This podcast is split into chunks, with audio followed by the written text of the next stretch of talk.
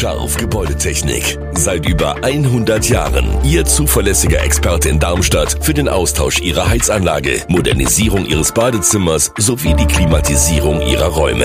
Erwarten Sie mehr von uns, als Sie es gewohnt sind. Scharf Gebäudetechnik.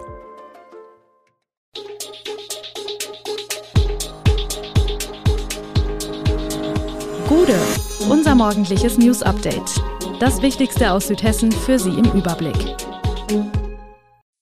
Guten Morgen aus Darmstadt an diesem 27. März. Mathildenhöhe arbeiten im Endsport, Tapasbar in Darmstadt sucht Nachfolger und Frankfurt hat einen neuen Oberbürgermeister gewählt. Das und mehr gibt es heute für Sie im Podcast. Die Darmstädter Mathildenhöhe steht kurz vor der Fertigstellung. Damals war noch von einer Eröffnung der Ausstellungshallen Ende 2022 die Rede. Nun soll es im Sommer soweit sein. Als Grund für das langsame Vorankommen nennt Oberbürgermeister Jochen Patsch Lieferkettenverzögerungen. Vor elf Jahren war in diesen Hallen zuletzt eine Ausstellung zu sehen. Die 2011 eingereichte Bewerbung als Welterbe machte Umplanungen nötig. Erst seit 2017 macht Baulärm die Musik. Immer wieder wurde die Eröffnung verschoben. Die ursprüngliche Kalkulation wurde 2021 von über 24 Millionen auf rund 30 Millionen Euro angehoben.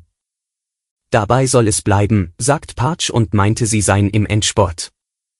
Am Wochenende des 3. und 4. Juni soll der Olbrichbau wieder ans Institut Mathildenhöhe übergeben werden. Für den scheidenden Oberbürgermeister Patsch, der seit 2011 im Amt ist, könnte es ein letzter repräsentativer Höhepunkt werden. Zu diesem Anlass ließen sich die Ausstellungshallen wieder in alter Pracht bestaunen, allerdings noch ohne Ausstellung. Die erste Schau mit Schätzen aus der städtischen Kunstsammlung ist erst im Herbst vorgesehen. Seit einem Vierteljahrhundert sind Jesus und Maria Lopez die Seele des Lokals LCID in der Darmstädter Landgraf Georg Straße. Benannt ist ihr 1998 eröffnetes Restaurant nach jenem Ritter, der im Mittelalter zum spanischen Nationalhelden avancierte. Auch Jesus und Maria hatten ein bisschen zu kämpfen, als sie ihr Lokal eröffneten als erste Tapasbar Darmstadts, wie sie betonen. Bis dato servierten sie spanisches Essen im Las Palmas gegenüber des Ellis Hospitals, das Marias Eltern in den 60er Jahren eröffnet hatten. Doch das Haus sollte abgerissen werden, ihnen wurde das Lokal in der Landgraf Georg Straße angeboten. Das LCID am Laufen zu halten wird für die beiden angesichts ihres fortschreitenden Alters von 64 und 73 Jahren zunehmend beschwerlich. So legen sie inzwischen am Sonntag und Montag Ruhetage ein. Perspektivisch wollen sie eine Nachfolge aufbauen. Angeboten habe sich schon ihr Enkel. Der will in Opas Fußstapfen treten, erzählt Maria, aber er ist erst zwölf, so lange können wir nicht warten. Noch bis 31. März läuft die Frist für Einwendungen der Öffentlichkeit im aktuellen Planfeststellungsverfahren für die Erschließung des Neubauquartiers Ludwigshöhviertel. Stadt und HEAG Mobilo planen eine Straßenbahntrasse durch die Ludwigshöhstraße, den Karl-Plage-Platz und die künftige Sternenallee bis zur Cooperstraße. Dort sollen die Gleise abbiegen und mit einem Gleisdreieck an die Straßenbahntrasse Heidelberger Straße angeschlossen werden. Insbesondere der Ausbau des Gleisdreiecks und die Versetzung der Kupperstraße nach Süden stößt auf Widerstand. Denn dafür muss Wald gerodet werden. Rund 8000 Quadratmeter für Gleise und Kupperstraße. Und weiterer Wald südlich der linken Siedlung für die Anbindung an die Schnellstraße. Die Bürgerinitiative Waldverteidigung Bessungen Süd spricht von Waldvernichtung, die durch nichts gerechtfertigt sei.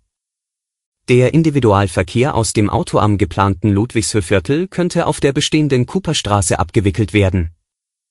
Mit der einfachen Verlängerung der Linie 3 würde das neue Wohnviertel ohne jeden Waldeingriff gut erschlossen.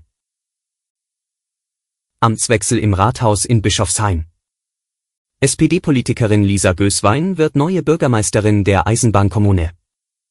Bei der Stichwahl am Sonntag setzte sich die 36-Jährige äußerst knapp mit 50,46 Prozent gegen Amtsinhaber Ingo Kalweit durch, der auf 43 Stimmen weniger und somit auf 49,54 Prozent kam.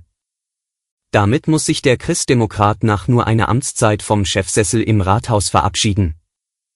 Gößweins Amtszeit beginnt am 1. Juli. Entsprechend groß war der Jubel im Lager der SPD, als um 19.33 Uhr das vorläufige amtliche Endergebnis feststand. Tiefe Enttäuschung dagegen bei der CDU und Kalweits Anhängern. Die Sozialdemokratin Gößwein hingegen konnte ihren knappen Vorsprung aus dem ersten Wahlgang halten und wird nun für die kommenden sechs Jahre das Rathaus führen. Die Wahlbeteiligung lag bei 49,36 Prozent. Am Montag wird großflächig der Nah- und Fernverkehr bestreikt. Aber was ist, wenn ich als ÖPNV-Kunde oder Flugpassagier betroffen bin? Welche Rechte und Pflichten als Arbeitnehmer habe ich?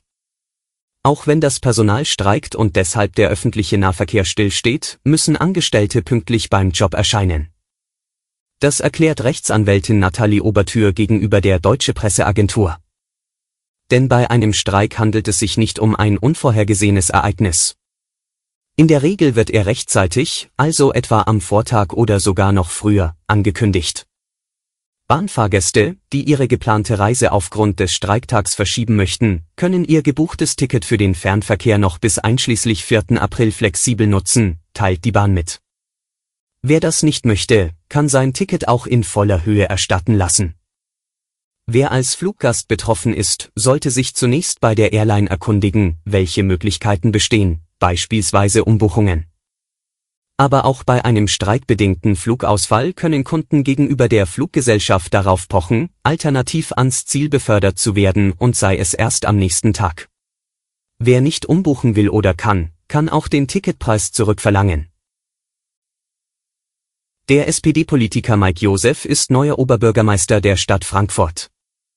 Der 40-Jährige erhielt am Sonntag bei der Stichwahl 51,7 Prozent der Stimmen und verwies damit seinen Kontrahenten Uwe Becker auf den zweiten Platz, wie die Stadt unter Berufung auf das vorläufige Ergebnis mitteilte.